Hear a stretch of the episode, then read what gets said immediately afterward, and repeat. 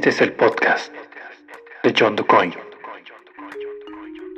Comenzamos.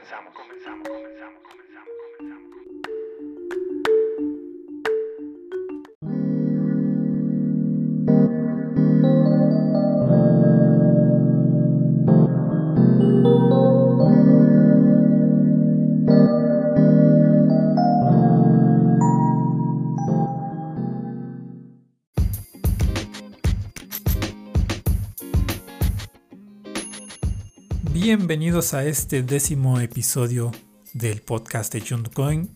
Así de rápido se han ido ya 10 capítulos, 10 episodios y no me queda más que agradecerle a todos y cada uno de ustedes que han estado escuchando, descargando este podcast, escuchándolo en las diversas plataformas en las cuales se, se publica. Y de verdad, no estoy más que agradecido con todo ello y con todos los comentarios y las muestras de, de cariño que, me han dado no hacen más que motivarme para seguir trabajando y hacer un, un, episodio mejor cada día. Estamos cerrando el año con este episodio justamente y pues un año bastante, bastante difícil, bastante complicado para muchos. Ojalá que el próximo año pinte mucho mejor. Yo creo que ese es el deseo que todos, todos tenemos y que eh, ojalá, ojalá que se cumpla y que pues ya por fin salgamos de esta pesadilla que de verdad como, como se ha vuelto tan larga y, no, se, no se veía, como dicen, la, la luz al final del túnel. Creo que por fin ya ahí vamos. Tenemos que pasar todavía otro momento bastante complicado, bastante amargo. Viene una segunda etapa de, de, contagios muy, muy fuerte, pero afortunadamente ya está eh, la vacuna ya se está proporcionando y ojalá que como se ha estado planeando todo este proyecto de vacunación, pues en pocos meses ya podamos estar nuevamente regresando a nuestras actividades no normales, pero lo más cercano a ello posible. Pues vaya, para todos un abrazo caluroso, esperando que hayan pasado una excelente Navidad. Se viene ya la festividad del fin de año, un año que ya queremos que acabe y que pues eh, toda la, buena vibra para todos para el próximo año 2021. Bueno, pues siguiendo con la entrevista que le hicimos a Jacqueline Barrios, nutrióloga, vamos a concluir con esa entrevista. Nos van a dejar bastantes mensajes importantes. que quiero que de verdad pongan mucha atención en lo que nos va a decir la nutrióloga porque no es cosa del, futuro, esto ya es en el presente. Si no atendemos la situación de nuestra salud actual, pues estas situaciones de las pandemias y de los virus y de los contagios y de las enfermedades eh, autoinmunes y demás, nos va a seguir pegando fuerte en el futuro. Así es de que no lo echen en saco roto, pongan mucha atención, sigan los consejos, si es posible también contáctenla, hagan alguna eh, cita con ella, de verdad, no porque eh, sea quien es, para mí, eh, la estoy recomendando, simplemente creo que el trabajo que ella realiza lo hace con mucho profesionalismo, así es de que pues al final nos va a dejar ahí sus, sus medios de comunicación, su forma de contactarla. Y pues nada, vamos a, a seguir escuchando. Un abrazo a todos. Los dejo con la segunda parte de la entrevista a la nutrióloga Jacqueline Barrios.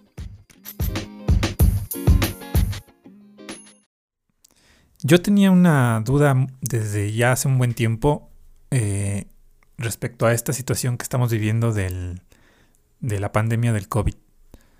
Eh, ¿Cuál es la relación que existe entre la alimentación, entre la nutrición en sí, con esta situación que se está pues dando desafortunadamente en todo el mundo y que creo que sí, sí existe alguna relación muy directa entre lo que es la pandemia y la parte de la, de la alimentación de una sociedad o de, de una persona, vaya. ¿Cuál es la relación que existe directamente entre esta situación que se está viviendo y la alimentación o la nutrición de una sociedad?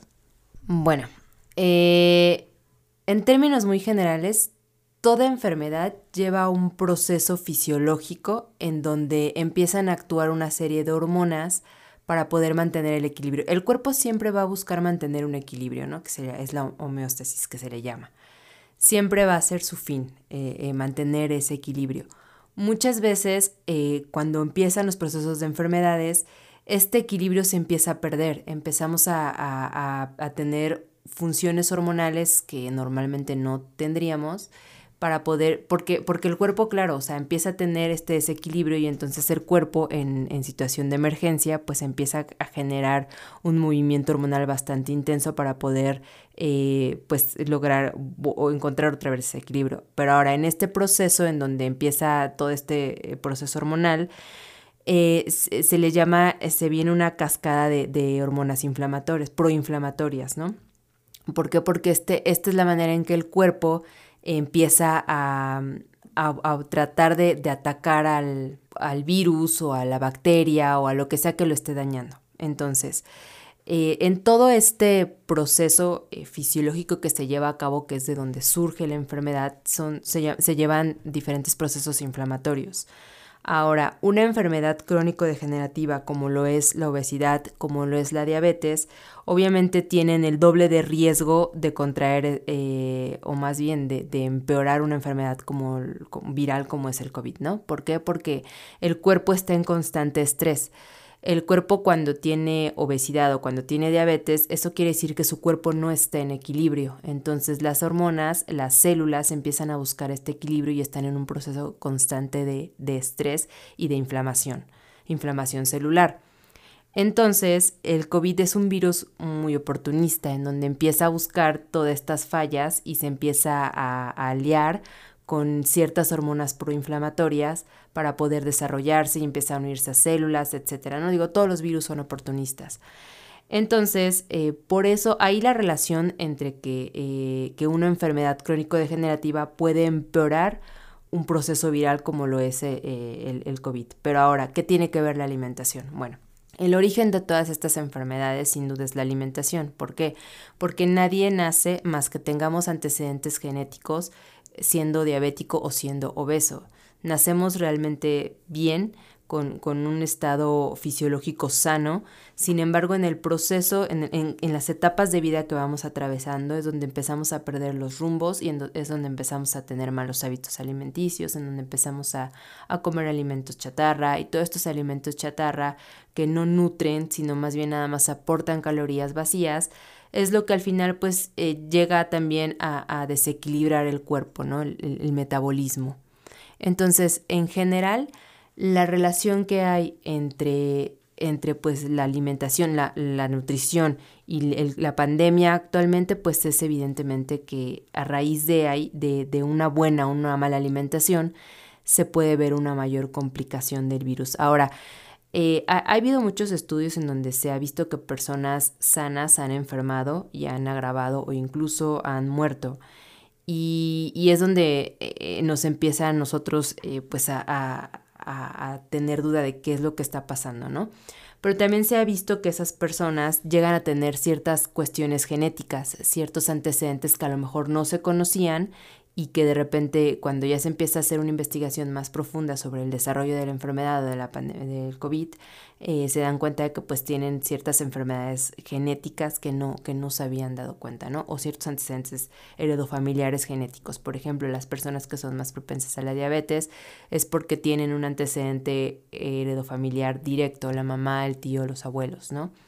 Entonces, eh, a manera de concluir, eh, la alimentación, si bien, sobre todo la alimentación basada en plantas, eh, porque es rica en antioxidantes y nutrientes muy específicos que ayudan a combatir cualquier enfermedad infecciosa, incluso crónico-degenerativa, si bien la alimentación, sobre todo la que es basada en plantas, que es muy rica en nutrientes y en antioxidantes, no te va a hacer inmune al COVID como tal, eh, sí te va a ayudar mucho a sobrellevar la enfermedad, a que no se complique y a que no eh, sea mortal. ¿Por qué? Porque tu cuerpo va a estar enfocado en lo que tiene que estar enfocado, que es en atacar al virus. Tu sistema inmunológico va a hacer su trabajo y no va a estar eh, perdiendo el tiempo en regular la glucosa, en regular la presión arterial, en regular los triglicéridos, en regular el ácido úrico, en regular otras funciones que tu cuerpo está fallando por una mala alimentación. Ok, bueno, pues muy interesante. Y, aquí eh, podríamos decir que entonces la relación obviamente directa entre la alimentación y una enfermedad viral como esta que estamos sufriendo, pues tiene que ver desde muchos factores ¿no? que, la persona misma debe, debe ya haber eh, creado, por ejemplo, todos esos, este, esos eh, anticuerpos ¿no? que una persona crea desde que es bebé o desde que es muy pequeño todo eso va sumando y obviamente la alimentación a que al final tu cuerpo ceda o no a una enfermedad de este tipo, ¿no? Así es, y de hecho, bueno, ahorita ya muchos saben que parte de nuestro sistema inmunológico, y de hecho la mayor parte de nuestro sistema inmunológico está en nuestros intestinos. Ahí se producen muchísimas células eh, que trabajan en el sistema inmune. Entonces, imagínate si tenemos, si estamos consumiendo todo el tiempo alimentos que no aportan ningún nutriente y que lo único que van a hacer es cansar al intestino en su trabajo con cero absorción de nutrientes, que lo único que van a aportar es eh, energía o azúcares o edulcorantes artificiales o químicos o pesticidas o etcétera, etcétera, pues evidentemente eh, no va a haber una muy buena producción de células inmunes.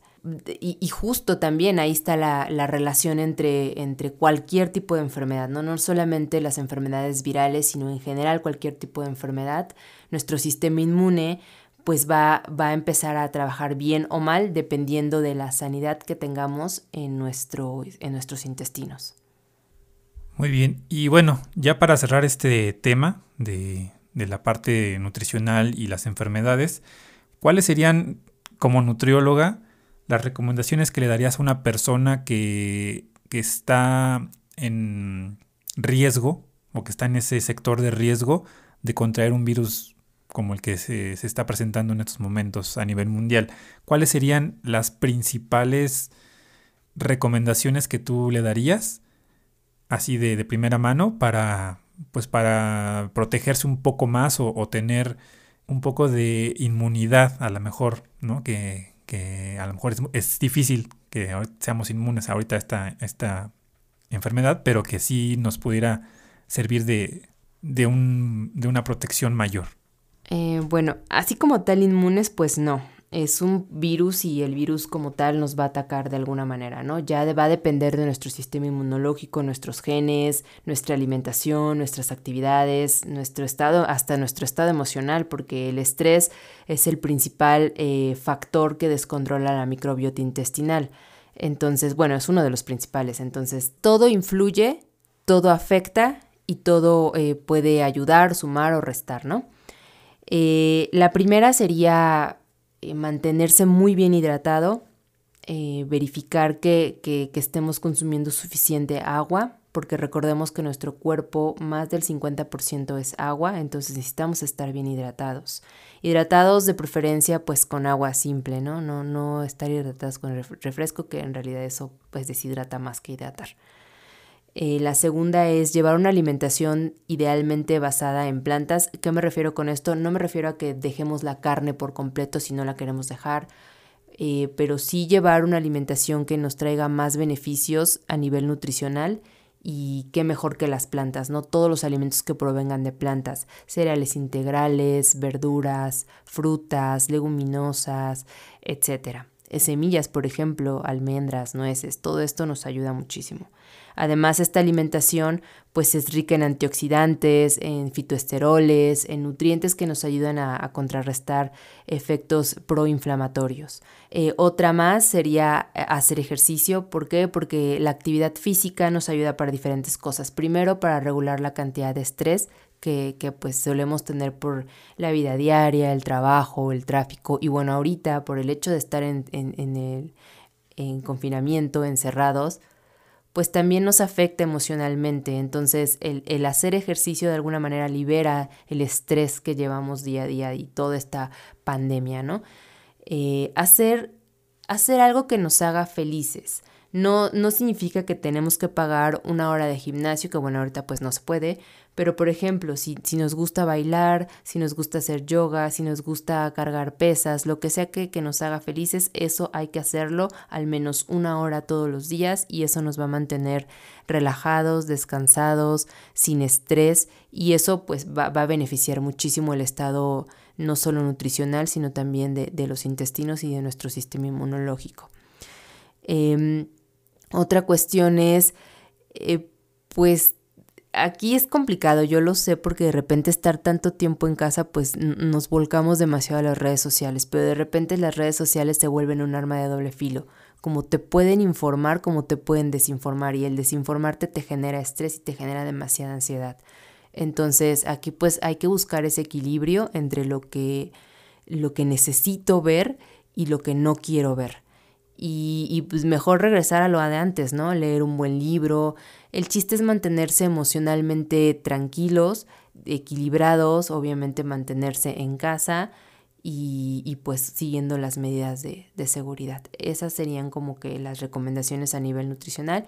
Básicamente es ejercicio, buena alimentación, un buen nivel de hidratación y, puede ser también algunas eh, vitaminas, ¿no? Por ejemplo, vitamina D, que se puede también tomar el sol o comer alimentos ricos en vitamina D, vitamina C, que, que eso te lo provee una alimentación basada en plantas, eh, vitamina E también te la provee una alimentación basada en plantas, omega 3 que te ayuda a la, a la inflamación celular, todo eso también te lo puede proveer una alimentación basada en plantas, ¿no? Eh, obviamente vigilar tus, eh, tus niveles, cómo te sientes, si te sientes cansado, si te sientes, si tienes alguna enfermedad, pues tratarte eh, esa enfermedad con un nutriólogo, porque el nutriólogo es el único que va a poder hacer tus cálculos y tus requerimientos necesarios de acuerdo a tu enfermedad, a tu etapa de vida, a tu peso, a tu edad y a tu estatura. Muy bien. bueno, quisiera ahora iniciar esta parte de la entrevista enfocándonos un poquito más a lo que es la carrera en sí de la nutrición o de, la licenciatura en nutrición. Ya nos platicaste un poquito de cuál fue tu experiencia, tu, tus, los antecedentes de cómo decidiste estudiar esta carrera. Ya una vez que, que, ingresaste, yo sé que a lo mejor fue un poquito distinto porque tú la, la, la realizaste eh, a, a, distancia, pero finalmente hiciste tus estancias, hiciste tus... Eh, participaste en estas actividades ya directamente en, en, una clínica, en un hospital, en donde, en donde ya tenías que dar consulta a gente con enfermedades reales, que no era una simulación. Si alguien está interesado en estudiar en esta área de la salud, la nutrición, ¿cuáles son las competencias o cuáles son las características que una persona que se, que se piensa dedicar a esto debería ya tener o debería ya tener identificadas? En el caso del área de la salud, eh, específicamente, bueno, nosotros en consultores de carrera manejamos eh, cinco competencias muy específicas. Una de ellas es la constante eh, actualización y esto tiene que ver con la autogestión, que seas autogestivo porque de repente creemos que estudiar una carrera, cualquiera que ésta sea, pero específicamente el área de la salud, es acabo la carrera y San se acabó, me dedico a, ejercer, ¿no? Y no. Aquí todo el tiempo te tienes que estar actualizando porque cada, cada rato salen nuevos avances, nuevas tecnologías, nuevos estudios, nuevas pruebas, eh, nuevos retos, ¿no? Y entonces, si, si nosotros no estamos constantemente leyendo esto o, o actualizándonos, pues nos quedamos en lo, en, lo, en lo que ya es obsoleto y en lo que ya no sirve. Entonces, esto te, te va a demeritar tu trabajo y tu consulta. Entonces, en el área de la salud, pues evidentemente es la autogestión.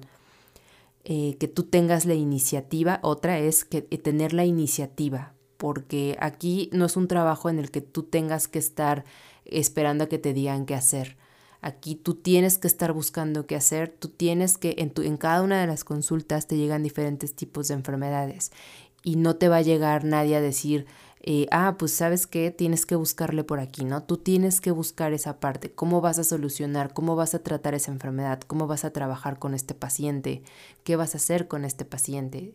Entonces, la iniciativa, la autogestión, la responsabilidad, porque estamos trabajando con vidas humanas, No, no es como que como que nada más vendemos o ofrecemos algún producto, ¿no? Estamos trabajando con vidas.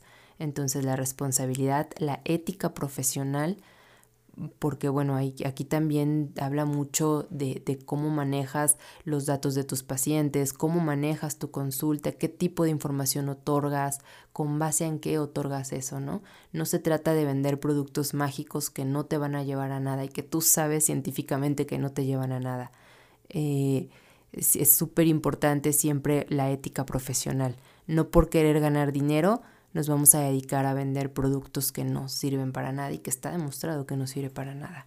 Entonces creo que, creo que son básicamente como las principales competencias que, que se piden para el área de salud, pero cualquiera, o sea, estoy hablando de medicina, nutrición, psicología, enfermería, fisioterapia, cualquier enfermedad, cualquier eh, carrera que tenga que ver con el área de salud. Interesante para que aquellas personas que estén pues realmente con esta intención de dedicarse a el área de la salud, pues sepa, ¿no? Cuáles son las características que debe tener. Ya en la parte práctica de la carrera o de la profesión más bien, ¿a qué se enfrenta un nutriólogo? ¿Cuáles son esos retos? ¿Cuáles son esas eh, actividades diarias a las que se enfrenta un nutriólogo? Porque bueno, muchos pensamos, el nutriólogo pues, es ir y que te dé un, plan de, alimentación y ya. Pero realmente, ¿cuál es la parte complicada, difícil o que tú consideres más eh, importante en el día a día de un nutriólogo? Obviamente estando en, la parte de la consulta, sea en una institución privada, este, pública. ¿A qué se enfrenta un nutriólogo en ese sentido? Nos enfrentamos a la ignorancia. Eh, la carrera como tal tiene demasiadas áreas en las que se pueden trabajar, pero lo, más común o lo que la gente piensa que hace un nutriólogo es que te ayuda a bajar de peso, nada más. Y desconocen el trabajo del nutriólogo, no saben que también estamos en la parte clínica eh, dando nutrición enteral o parenteral a los que están muy enfermos que no pueden comer, que están por, eh, eh, con sondas, y les calculamos todos sus nutrientes para que puedan seguirse alimentando y, de hecho la, nutrición enteral y parenteral pueden salvar vidas.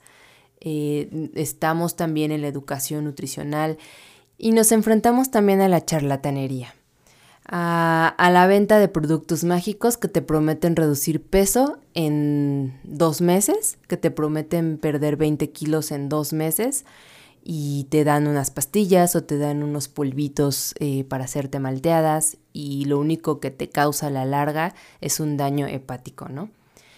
Y al final terminas con el nutriólogo, ya sea en una camilla de hospital, donde te estamos alimentando por medio de una sonda porque ya tienes una falla hepática, o, eh, o terminas en consulta externa si bien te va, eh, porque tienes ya problemas hormonales de tantas malteadas que te tomaste y pues necesitas ya bajar sí o sí de peso, ¿no? Porque te están por operar por la vesícula o, cuestión o algo del hígado también. Entonces, pues a, eso nos enfrentamos, a la charlatanería y a la ignorancia. Sin embargo, un buen trabajo, eh, un buen trabajo de información, de educación, de conciencia nutricional, eh, siempre van a hacer la diferencia. Yo siempre lo he dicho, hay gente para todo, ¿no? hay gente que, que si bien quiere creer en, en, sus milagros, en sus pastillas milagrosas, pues nada los va a hacer cambiar de opinión. Y, y, así van a estar. Pero creo que hay gente para todo y, y parte de nuestro trabajo también es, educar, es la difusión y educar. Entonces creo que tenemos trabajo por todos lados. Tenemos trabajo en, reeducar a la población la manera en cómo se está alimentando, en, hacer más consciente de lo que te llevas a la boca y, desmitificar todas estas productos milagros que te prometen reducir peso, ¿no? Hay que recordar algo. Si te llevó 10 años tener el sobrepeso que tienes, no te va, no te va a llevar un mes en perder todo ese peso. Eh, nada más hay que estar muy conscientes de eso. Hay una frase muy típica que yo creo que a los nutriólogos es una frase que les molesta bastante, ¿no?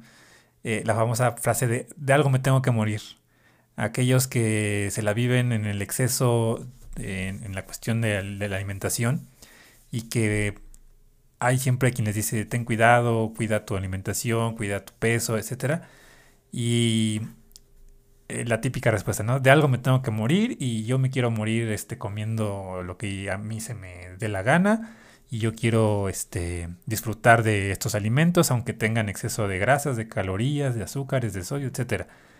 ¿Qué piensa un nutriólogo cuando le llega a una persona con esta frase? Bueno, no con esta frase, pero sí con esta idea de que pues de algo me tengo que morir y, así sea de, de, de estar comiendo lo más delicioso para él pero que sabe que le hace daño, o que a lo mejor no lo sabe, pero para ustedes, ¿qué, qué significa esta frase? Significa que no saben de lo que están hablando. Eh, siempre que una persona nos llega a decir eso, siempre le decimos, ok, pero el camino para llegar a eso es largo, doloroso y complicado. Si tú quieres sufrir, si quieres peregrinar, pues adelante pero no es como que hay simplemente me voy a morir y ya, ¿no? Se acabó. No, realmente eh, los procesos de enfermedades crónico-degenerativas son bastante largos, bastante dolorosos, bastante caros, bastante complicados y, no son como que te mueres y ya, ¿no? O sea, es, es algo largo y es algo en donde agonizas todo el tiempo. Entonces yo creo que no saben de lo que están hablando. La mayoría de las personas creen que es algo muy fácil pero no lo es. Hablan, de, hablan desde, el, desde el egoísmo también, ¿no? Desde que, bueno, pues es que es lo que me gusta y no lo quiero cambiar. Eh, pero, pero realmente no saben, o sea, nosotros que, hemos estado en los hospitales y vemos a la gente llegar muy enferma, gente muy joven, te estoy hablando de, gente de 35 años que llega con pancreatitis y se mueren, o llegan con problemas hepáticos joven, de 30, 40 años, ¿no? Y se mueren. Niños diabéticos de 11, 12, 13 años que no tendrían por qué ser diabéticos porque no tienen gen, no, o sea, no es diabetes tipo 1, es diabetes tipo 2. Entonces, eh, la verdad es que se les hace muy fácil, pero no lo es. El camino de una enfermedad, y lo sabrá la gente que está enferma y que está agonizando y que está en esa, en esa etapa de, de, de, tratamientos y de diálisis y, y todo esto, sabe que no es un camino fácil.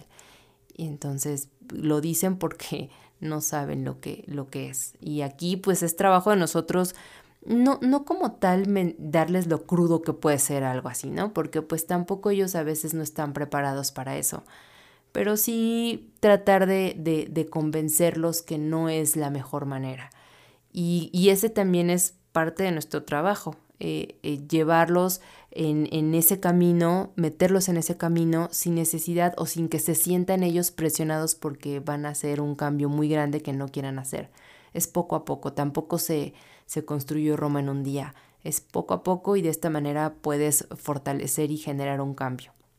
Perfecto. Eh, ¿Cuáles son las áreas, aparte de la consulta, una consulta en una clínica o en un este, hospital público-privado, ¿en qué otras áreas se puede desempeñar un nutriólogo? ¿Cuáles son esas otras alternativas que, porque, bueno, a lo mejor no desconocemos que exista otra, otra faceta en la que un nutriólogo también puede, puede desempeñar su, trabajo. ¿Cuál sería esa? Pues pueden eh, estar en el área de hospitalización, eh, la parte de nutrición enteral y parenteral, que es la nutrición donde ya se, eh, se, da para personas que, no pueden utilizar la vía oral y se les alimenta, ¿no? Personas que ya están intubadas o están en estados críticos. Eh, también pueden estar en servicio de alimentos, que es una de las áreas también muy padres eh, y muy nobles. El área de servicio de alimentos lo puedes hacer desde en un restaurante hasta en los hospitales también que se maneja alimentos. También eh, puedes estar en el área de educación, otorgando clases, promoviendo, em, enseñando toda esta cultura de la nutrición. Otra área que también puede ser es la investigación. Es un área muy amplia, no a cualquiera le gusta, no, no es para cualquiera porque hay que leer muchísimo, hay que investigar muchísimo, pero para mí es un área muy fascinante, el área de investigación. Otra es pues como, como que el como le llamamos en las carreras el comodín, que realmente no es, no es tan comodín porque como tú sabes se necesita vocación, que es la docencia. Eh, también puedes enseñar pues ahí a materias, ¿no? Que te gusten, bioquímica, vamos, cualquier tipo de materia que tenga que ver con la, con la nutrición. Entonces, es, son áreas bastante amplias. Puedes, incluso dentro de la misma consulta externa, te puedes estar especializando ya sea en pediatría, en embarazo, en geriatría, en deporte, que muchos se, especializan en deporte. Em, también te puedes especializar en diferentes enfermedades, autoinmunes, gastrointestinales, etcétera. Muy bien, pues bastante, bastante amplia, ¿no? La, el área en la que se puede desempeñar un nutriólogo. Aprovechando y ahorita que nos dijiste hace ratito, eh, o que más bien que, mencionamos cuáles eran tus generales, compártenos un poquito qué haces en, esta, en este instituto de nutrición en el que estás trabajando. ¿Cuál es eh, la parte, porque sé que haces también diplomados, pero cuál es la, cuál es la principal función que tú desempeñas ahí? En INAT México estoy como docente, básicamente, y como responsable de todos los contenidos relacionados con nutrición, todos los programas de alimentación. Eh, me dedico mucho a la investigación, de repente, eh, pues obviamente como estamos, ah, eh, damos un diplomado, tenemos cuatro diplomados, la mayoría, o más bien todos ellos están enfocados en la, en la alimentación como parte de... Eh, pues obviamente tenemos que estar actualizados en lo, en lo, último que esté de alimentación, ¿no? Alimentación funcional, alimentación basada en plantas. Entonces constantemente estamos investigando, estamos generando contenidos, estamos eh, pues otorgando clases de actualizaciones y obviamente pues como docente ahí, eh, ahí estoy también impartiendo algunas clases. Y además de esto pues estamos creando contenidos en, en, los diferentes blogs que tenemos de cada uno de los diplomados, en donde pues bueno, ahí eh, implica mucho el tema de la investigación. Bueno, pues eh, creo que nos ampliaste bastante el panorama de lo que es la nutrición, a qué se dedica, cuáles son sus áreas de, de, interacción o de participación y lo más importante, pues eh, algunos consejos sobre cómo prevenir ciertas enfermedades o estar un poquito más protegidos en ese sentido. Para finalizar ya eh, esta entrevista, nos gustaría que nos dieras cuáles son tus formas de, de, contacto, tus medios de contacto, donde te puede encontrar la gente, se quedas consultas, ahorita pues por cuestiones de pandemia son en línea, pero nos gustaría o le gustaría saber a la gente cómo contactarte y cuáles son esas vías de comunicación en las que te pueden encontrar. Bueno, mis redes personales estoy como en, eh, estoy en Instagram como arroba manteles verdes, ahí me pueden encontrar. Eh, y ya como, como, como en la docencia, en la parte de, la docencia, nos pueden encontrar en, cualquiera de nuestros diplomados en arroba trofología-com. Eh, ahí nos pueden encontrar con todos nuestros diplomados. También nos pueden encontrar en el diplomado que, que estoy dirigiendo, que es el de nutrición funcional, ADN. Nos encuentran en arroba academia de nutrición.mx, también en Plant Based Chef MX y en nuestra página de internet que es trofología.com. Eh, también tengo en Facebook, estoy como Manteles Verdes también, nutrióloga Jacqueline Barrios, ahí también me pueden encontrar. Perfecto, pues muchas gracias por, esta información que nos brindaste. Fue algo muy valioso. Yo creo que hay mucha gente ahorita que le está dando mucha prioridad a la parte de la alimentación. No solo por la cuestión de, la pandemia, sino porque estamos en tiempos en donde ya cualquier producto que comemos está repleto de sustancias dañinas para el organismo, ¿no? Y que a lo mejor eh, hablábamos de, de, la nostalgia de la comida de antes, ¿no? De, de, todavía todo ese proceso artesanal que tenían nuestras abuelitas o nuestras mamás para elaborar un, alimento y que ahora ya todo está enlatado, todo está pre, precocido, todo viene ya. Y a lo mejor ahorita, pues en este tiempo que nos estamos dando ya de, de varios meses de encierro, pues mucha gente está como optando por esta parte de regresar a la cocina básica o a la forma de, alimentarnos como, como, antes, ¿no? Que a lo mejor era, pues sí, tenía también sus ventajas y desventajas. Pero bueno, yo sé que la parte de la nutrición da mucho de qué hablar, eh, da para mucho más esta, este tema, pero pues bueno, te agradecemos el tiempo que nos diste y que ojalá que alguien que nos esté escuchando reconsidere su forma de alimentarse y que, que también tengan presente eso, ¿no? De que un nutriólogo no es nada más ir para que te dé este, un plan de cómo alimentarte, sino que da, da un seguimiento y, te, y te puede ayudar también para erradicar ciertos, ciertos males con los cuales pues ya muchos piensan que ya es parte de su organismo, de su vida cotidiana, ¿no? Pues te agradecemos mucho, Jackie, que nos hayas acompañado el día de hoy. No, gracias a ti y qué bueno que se tocó este tema. Ah, hay que recordar que uno de los, de los grandes hitos de este, de este año, especialmente de toda esta pandemia, es que se está apostando más por la medicina preventiva. Y esta medicina preventiva, parte de ello, gran parte de ello es la nutrición, porque la nutrición nos puede ayudar a prevenir, más que erradicar, a prevenir cierto tipo de enfermedades, especialmente las crónico-degenerativas. Y bueno, ya nada más para concluir esta parte, las personas que quieran estudiar nutrición, sí es súper importante saber que, que sí, tiene matemáticas y muchas matemáticas. Y que de hecho todas las carreras tienen matemáticas. Entonces, de verdad, hay, hay que contentarse con las matemáticas.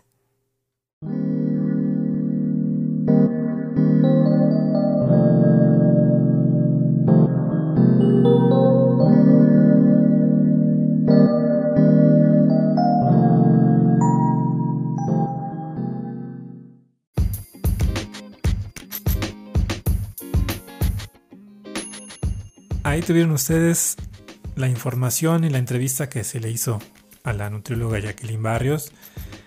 Creo yo, considero bastante, bastante educativa esta entrevista. ¿Por qué? Bueno, porque nos dio mucha información valiosa, mucha información que, como les dije al inicio, no debemos echar en saco roto, porque es muy importante cuidar nuestra salud. Y ahora que se acerca el año nuevo, pues creo que sería importante considerarlos o considerar esta situación del cuidado de nuestra salud como un verdadero propósito de año nuevo. Año nuevo, vida nueva, rutinas nuevas, salud renovada.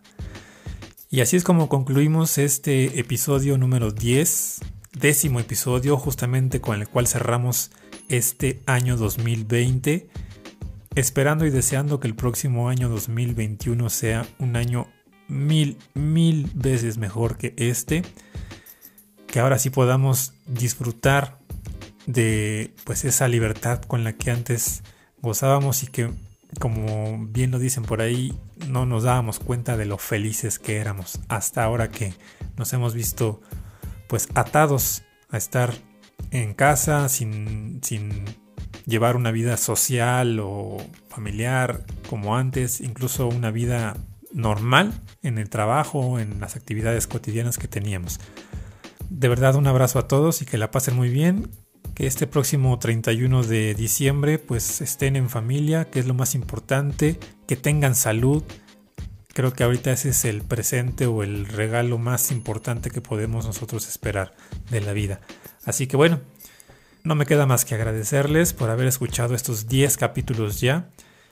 Iniciaremos el próximo año con otro episodio más y pues esto sigue, esto continúa esperamos que sigamos dando lo mejor posible para todos ustedes.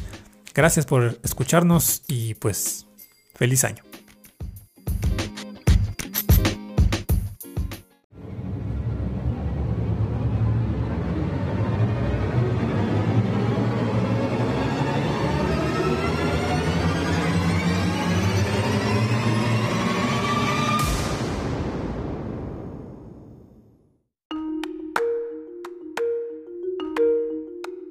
Este fue el podcast de John DuCoin.